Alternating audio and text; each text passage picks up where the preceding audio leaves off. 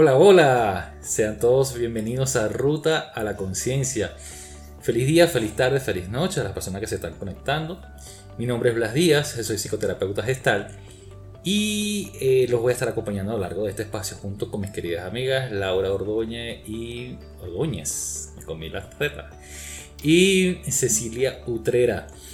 ¿Cómo están muchachas? Feliz tarde, feliz día, feliz noche, ¿cómo les va? Feliz día, feliz tarde, feliz noche a todos nuestros escuchas, a toda nuestra audiencia. Gracias Blas por la presentación. ¿Cómo están ustedes, Ceci? ¿Cómo está todo por allá? Hola, hola. Buenas tardes, muy buenos días y buenas noches para todos nuestros oyentes. Y bueno, todo bien, hoy no tan frío. A esta hora, esta mañana estábamos en 7. Eso, sabroso. Pero muy rico, de verdad. Y, el tema es que pues es, aceptar pues esta, e, esta vida entre estaciones. Les recordamos que le estamos transmitiendo desde Caracas, Buenos Aires y Bruselas en Bélgica. Nuestras plataformas digitales para la escucha, Spotify, Anchor, Google Podcast, Apple Podcast, iBox, TuneIn y para video YouTube. Les recuerdo que se pueden suscribir, nos pueden dar sus likes, sus comentarios, sus sugerencias, etcétera, etcétera. Bueno, chicas, hoy este, siento que nada de lo que hago es suficiente. Eh, he hecho muchas cosas para mantener y hacer mis cosas día a día, pero nada de lo que hago es suficiente. Ese es el tema de hoy. Un tema que nos, bueno, que muchas veces nos desborda a, muchos, ¿no? Nada de lo que hago parece ser suficiente. A ver, muchachas, ¿cómo están ustedes con esto? ¿Ustedes se hacen suficiente o no? Es un tema que mm, recorre buena parte de mi vida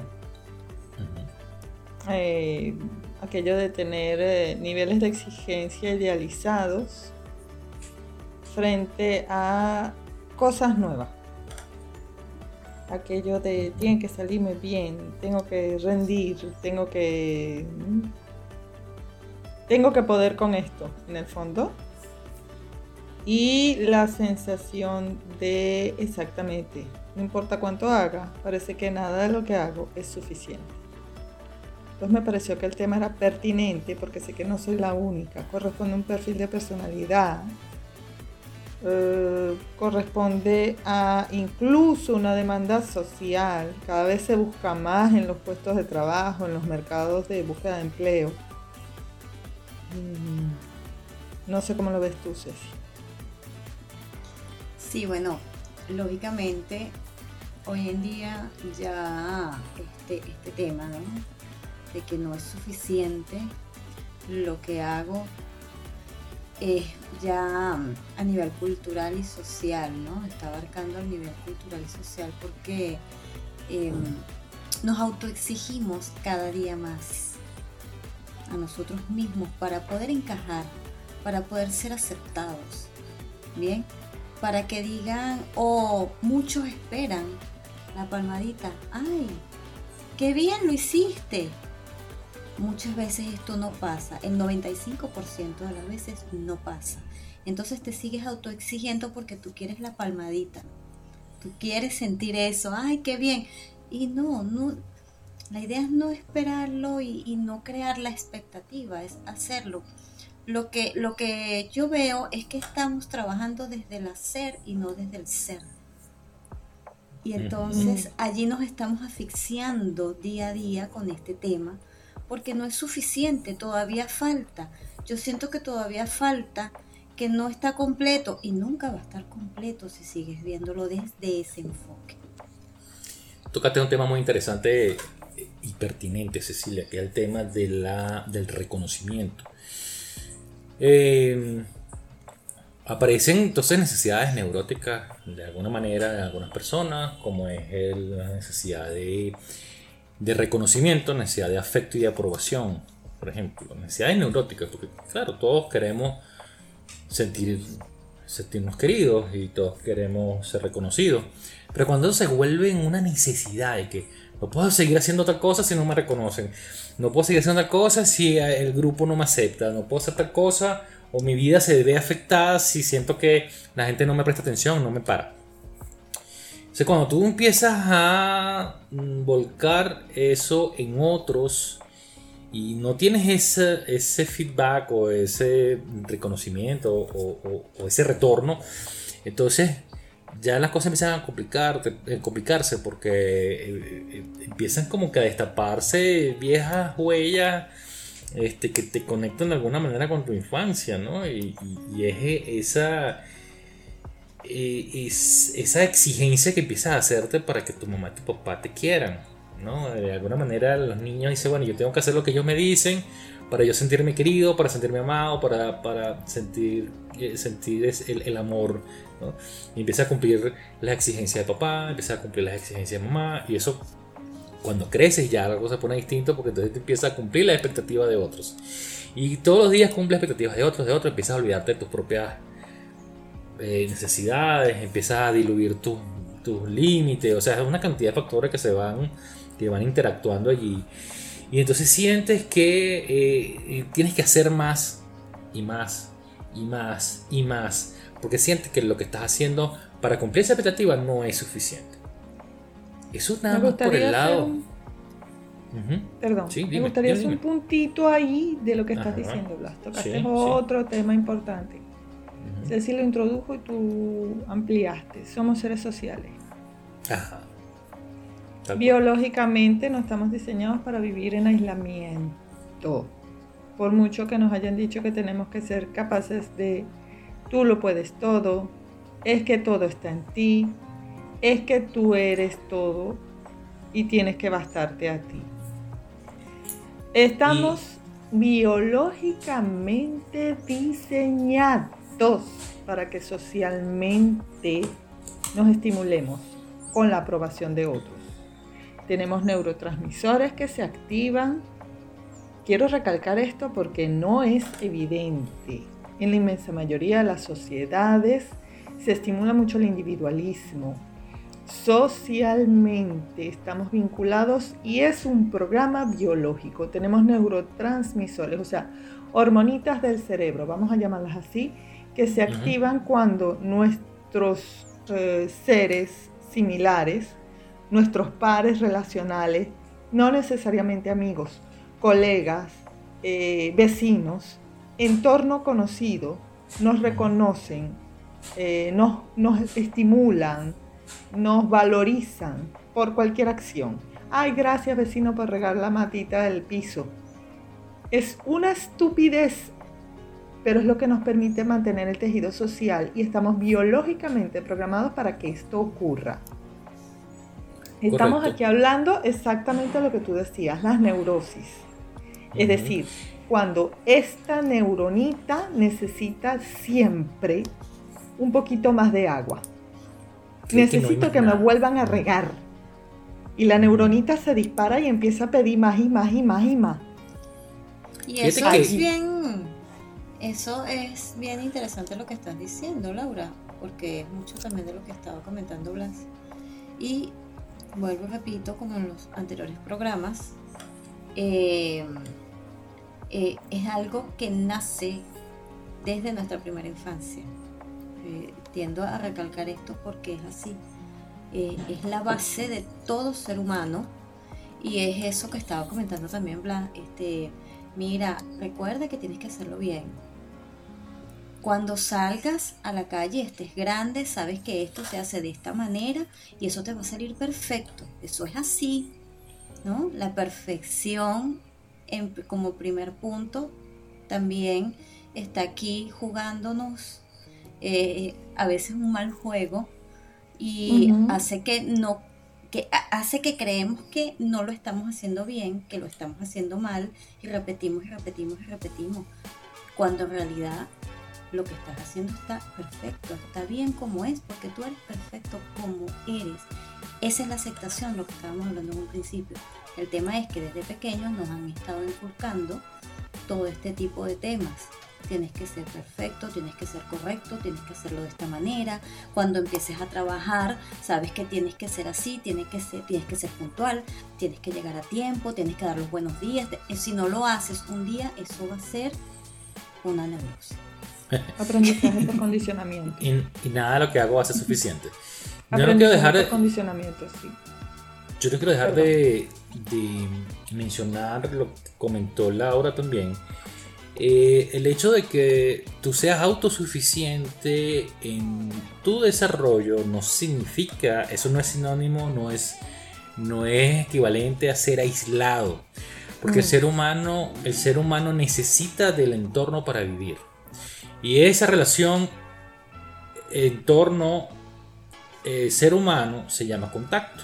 Es decir, tú debes, para desarrollarte y desarrollarte como, como un ser, debes, debes estar en la capacidad de hacer contacto. Y ese contacto no solamente significa hablar con una persona, tocar a una persona, tocar, sino hacer contacto es moverte hacia algo o alguien procurando la satisfacción de tu necesidad. Entonces, mientras tú tengas capacidad de hacer contacto, tú vas a moverte hacia, esa, hacia ese desarrollo. No, eh, no es que te vas a meter a una cueva y de ahí no vas a salir más. No, porque no, no sobrevive. Estamos hablando de los Porque ermitaños. es otro de tipo hecho, de hecho, las personas, o sea, de hecho, las personas que viven en una cueva, por más que sean ermitaños y no hablen con nadie, tienen que salir a hacer contacto con, con- con- con la naturaleza para poder la comer. naturaleza. Así sea con la naturaleza, con los No animalitos, solo eso, con sino el que son largos, Tienen que hacer contacto para poder subsistir. ¿no? Entonces, largos periodos de reflexión. entonces es, el, el- es que no es que vas a estar aislado porque no vas a sobrevivir, es saber hacer tu contacto, no quedarte pegado. Es decir, no eh, eh, evitar el contacto porque te da miedo eh, decirle algo a alguien o, o- o te, o te queda pegado en una frustración porque alguien no te, no te este, aclaró ciertas cosas o no te dio, no, no, no pudiste satisfacer cierta necesidad, etc. Entonces, eh, y, y tampoco es que saber cómo tú, tú logras hacer ese contacto y no retirarte frustrado a decir no hice lo suficiente, es que no hice lo suficiente, es que no hice lo suficiente. Y entonces empiezas tú también a, a martirizarte porque además como dice Laura, te, te vendieron una idea de la perfección que no es tuya. ¿Sí? Porque a lo mejor lo que te vendieron la idea de la perfección eh, es que todo tiene que ser impecable y no dejarlo de hacer hasta que esté impecable. Pero el resto que puede estar impe- impe- impecable. Pero a lo mejor por un lado aparece una raya y ya por ahí no hay perfección. Entonces yo prefiero irme a lo que hablamos hace unos pro- varios programas atrás. Yo prefiero irme al caos porque el caos tengo mucho más herramientas, muchos más recursos para crear cosas. Desde el caos, desde la perfección no se crea nada. Está todo creado, está todo bonito. Está todo bonito. Entonces es, es, es hacer mis pausas como ser humano, hacer mis pausas en mí que me permita tomar otro aire y no eh, caer en esas necesidades neuróticas de aceptación, de, eh, de afecto, de perfección, porque si no tengo que hacer más y más y más. Llega un punto en que tu cuerpo empieza a pasarte factura o no. ¿No? Sí, totalmente.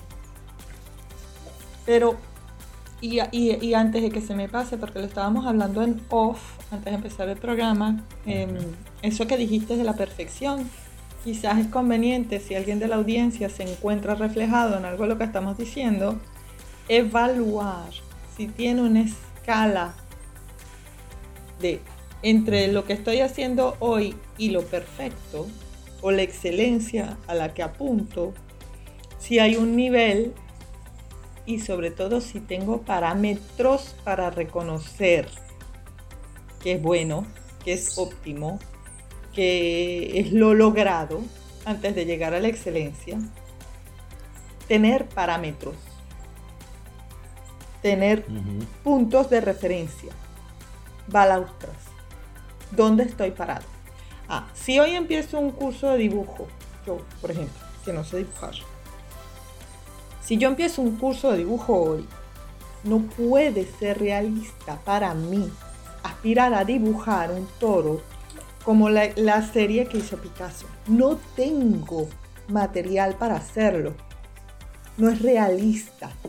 Ahora, si yo voy a tomar la serie de Picasso como punto de referencia de algún día quisiera llegar a pintar el toro como en tal cuadro de Picasso, bueno, ¿cuál es el punto intermedio donde yo puedo decir, esto, esto está muy bueno? ¿Cuál es el punto inmediatamente inferior donde yo digo, esto está muy bien logrado, esto está logrado, esto está bueno, esto llega a óptimo, esto es regular, esto es mediocre? Tengo que tener puntos, porque si no puedo inmediatamente lanzarme a la expectativa. Por eso es que yo hablaba al inicio de una idealización. Cuando llegue al nivel de maestría es que voy a decir que lo hago bien. Y el nivel de maestría no se logra sino por repetición. Cuando ya el hábito está incrustado, el cuerpo responde automáticamente a un hacer. Ya yo no reflexiono y ese hacer está incrustado. Entonces antes de la maestría tienen que haber habido varios errores, varios ensayos y varias frustraciones ¿Es sano vivir de frustración? Laura, pero fíjate que, aparte de esos niveles, ya de por sí esos niveles son niveles realmente exigentes, no solamente es un nivel de, perfección o eh, de, excelencia, sino los niveles ya que tú, por supuesto no te vas a conformar con lo mediocre, con lo feo, con lo sucio, sino que tú vas a ir más allá y más allá y más allá. Y a veces no solamente tienes que afrontar eso, sino afrontar la exigencia del entorno. Por ejemplo, Así. yo me consigo con gente y a mí también me pasó, me pasó en bachillerato, en, primaria, en los primeros años de educación.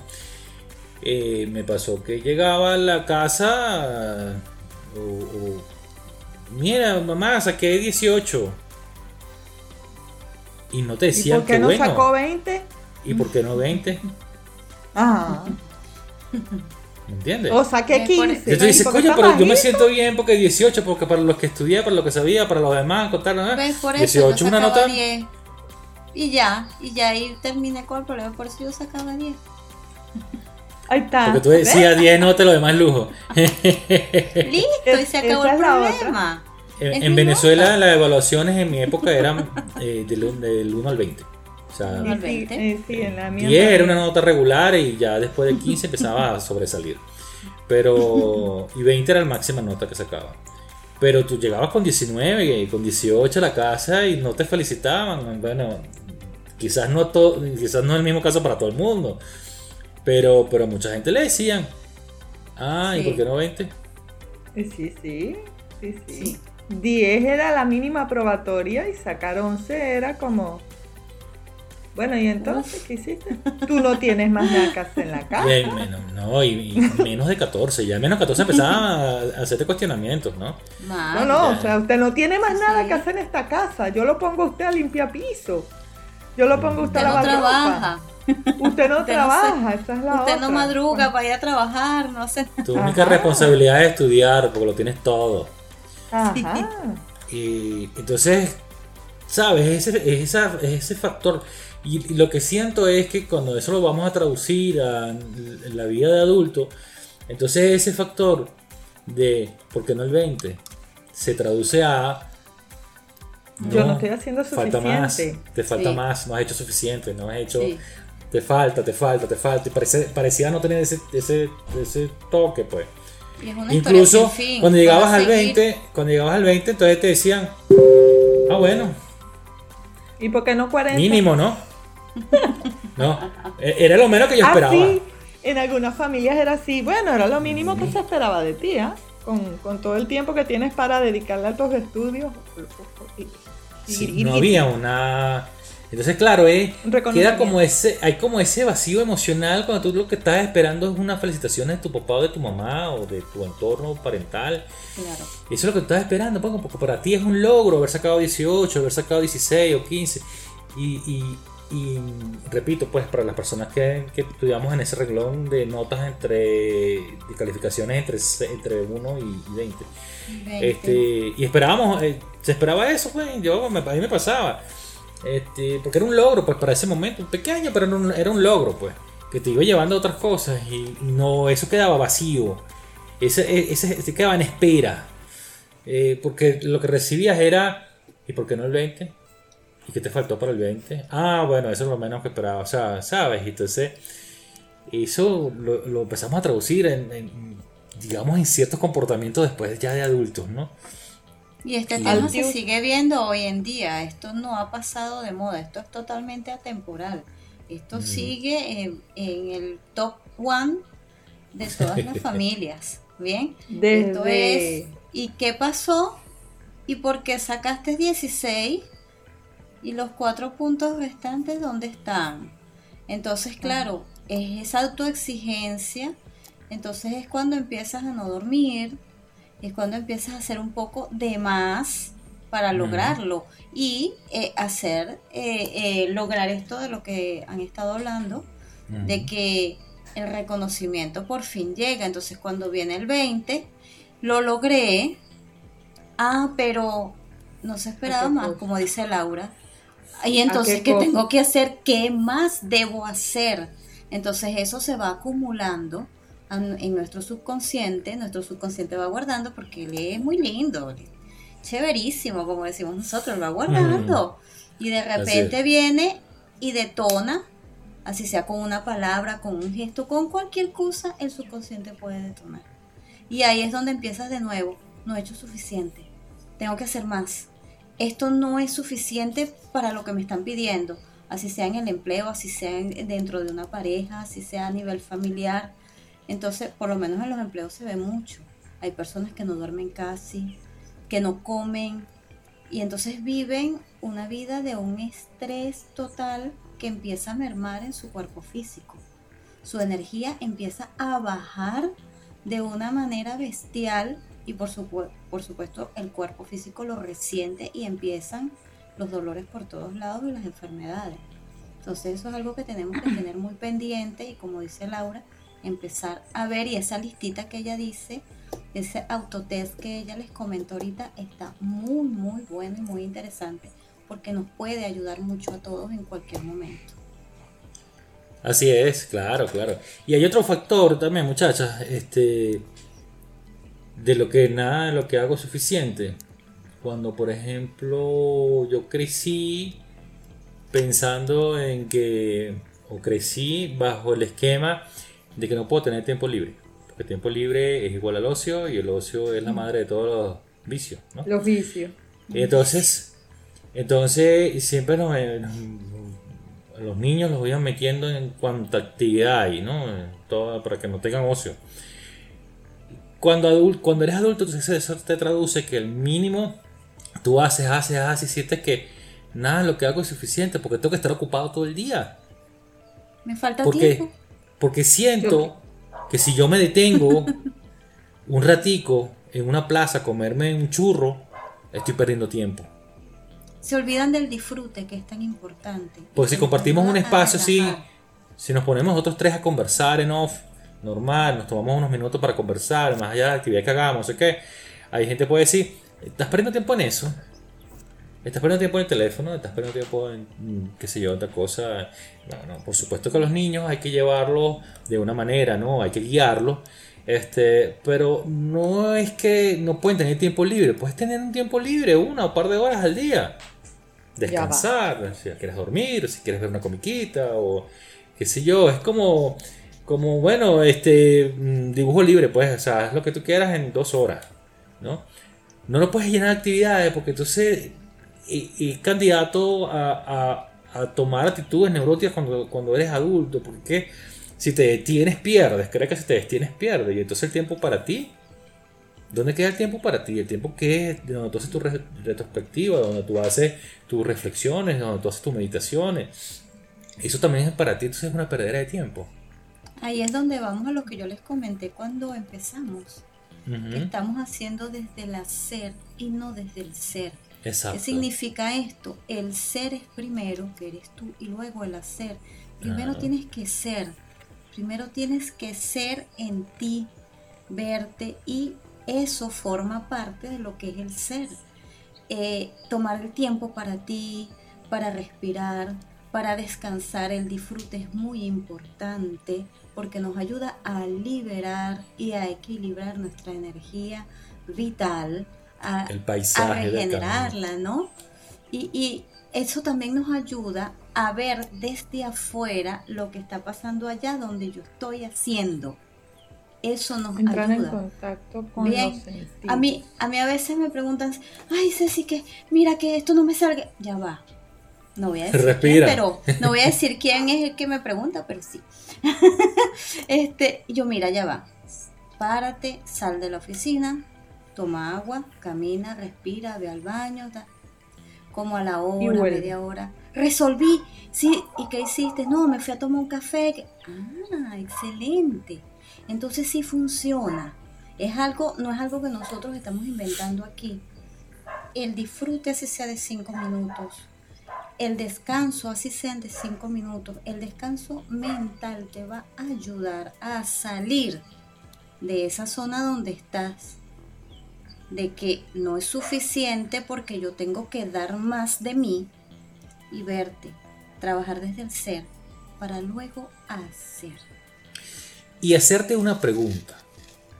Cuando estés, nada de lo que hago es suficiente, no hice lo suficiente o no hice tal cosa, es preguntarte, ¿a quién estás tratando tú de complacer su expectativa?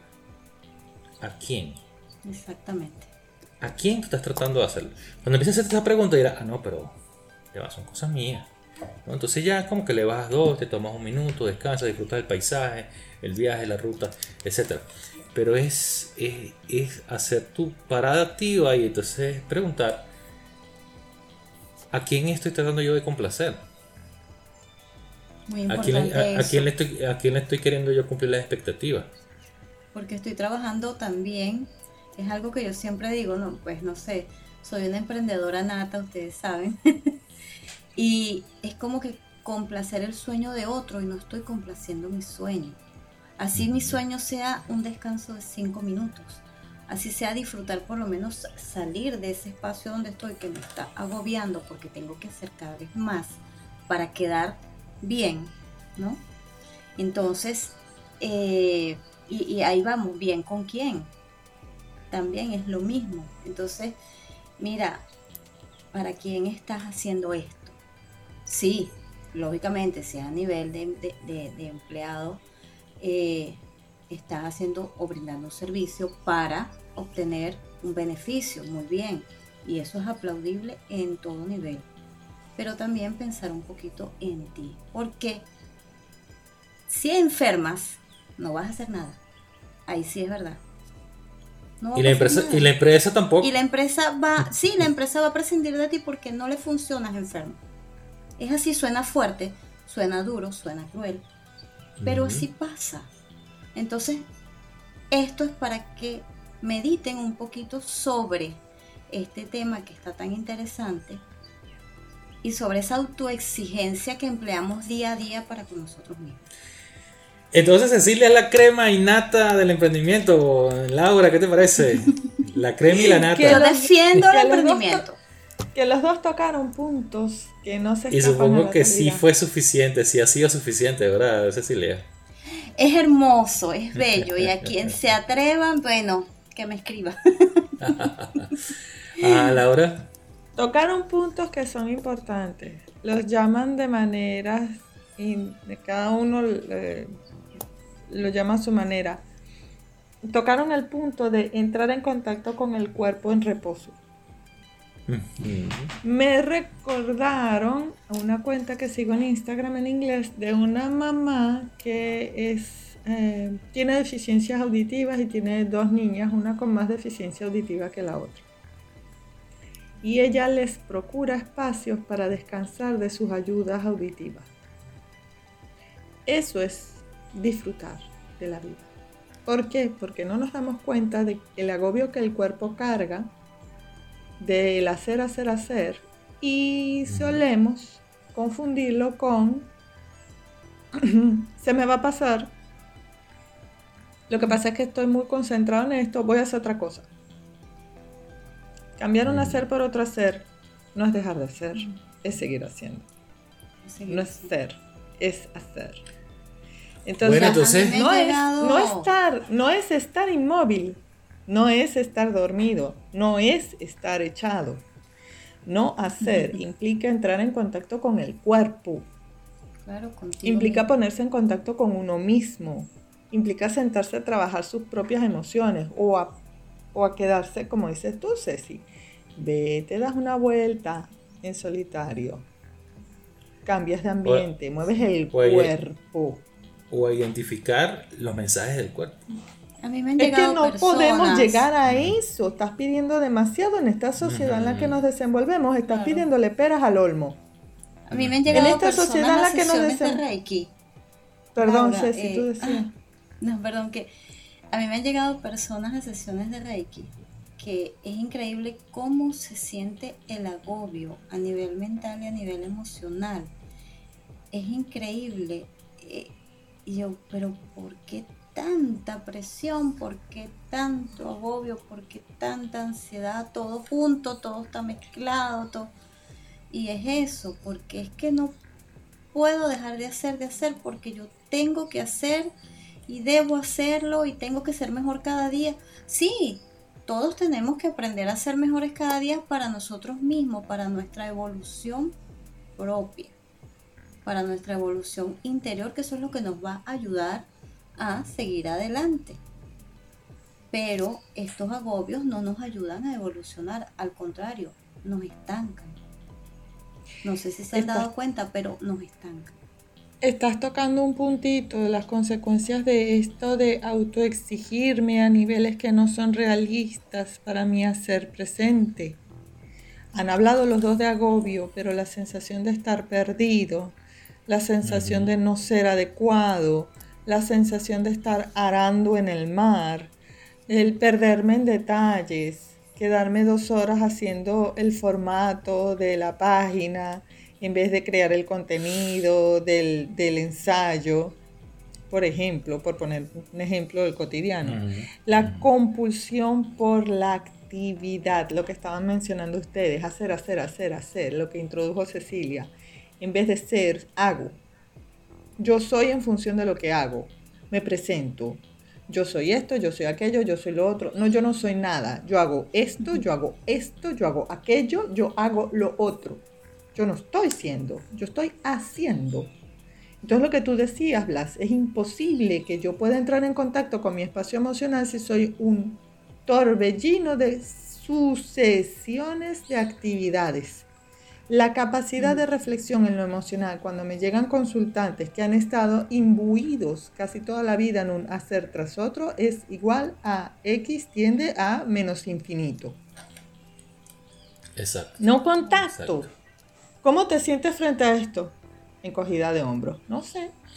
Y en terapia llamamos no contacto es igual a neurosis. Así de sencillo. Exacto, ausencia de espacio de reflexión. Entonces, como puedo gestionar mi frustración si en principio no sé que estoy frustrado? Así es. Bueno, muchachas, este creo que hemos hecho lo suficiente. Hasta me, sien- ahora. me siento, me siento merecedor. Este, creo que hemos hecho suficiente para este episodio de hoy, de, de este podcast que además yo disfruto muchísimo, sé que ustedes también, y, y, bueno, son Se nos espacios quedan realmente... 45 minutos. eh, Son, Se nos son quedan espacios- 45 minutos de información hoy. Yo siento que este espacio puede dar para más. Sí, sí. hicimos sí, lo sí. suficiente, pero siento que más. todavía podemos sacar para más, pero, pero bueno, yo me siento bien ahorita, me hicimos lo suficiente, pues. No tengo que estarle cumpliendo expectativas a nadie, no, no sufro eso. Este, Ya me echaste el carro encima, ¿viste? Yo no tengo que estarle cumpliendo expectativas a nadie. Allá tú con tu. Ya yo le voy a sacar punta. Bueno, mis queridos amigos, hasta aquí llegamos el día de hoy. Este, muy agradecido por su audiencia este, y por su participación. Recuerden que estamos por Spotify, Anchor, Google Podcast, Apple Podcast, iVoox, TuneIn y en YouTube. Déjenos sus comentarios, háganos sus likes, su- suscríbanse. Y bueno, este, para eso estamos pues, para, para acompañarnos en este momento. Gracias, chicas. Este, por estar nuevamente conmigo acá en este episodio y ya nos veremos entonces en un siguiente episodio. Así que les paso para que se despidan. Mi nombre es Blas Díaz, psicoterapeuta de estar, arroba Blas Reiki. Cuídense este, y Dios les bendiga. Chicas. Muy agradecidos, muy agradecida con ustedes y con la audiencia por la paciencia, por la escucha, cualquier comentario. Yo sigo haciendo publicidad para que tengamos un club. Hoy es el club de... A mí me dijeron que 20 era lo mínimo que podía sacar, o cualquiera de estas, por favor, armemos club. Arroba Cobalto Coach en Instagram, Laura Ordóñez, coach ontológico. Gracias y que la sigan pasando bien donde quiera que estén. Bueno. Bueno, ya, ya tenemos dos clubes que estás armando, Laura. Tenemos el club. Sí, sí, yo. Y ahora tenemos los Vamos a armar club. bueno, eh, me despido con un infinito agradecimiento por todos nuestros escuchas. Gracias, gracias, gracias por estar y por ser esos entes de cambio que nos están motivando cada día a que tengamos estos temas tan interesantes. Y bueno, mi nombre es Cecilia Otrera. Mis redes, Facebook e Instagram, Luz Piso Divina Piso Academy con Y al final. Y bueno, namaste para todos. Bye bye, nos vemos, cuídense. Buenas tardes. Chao.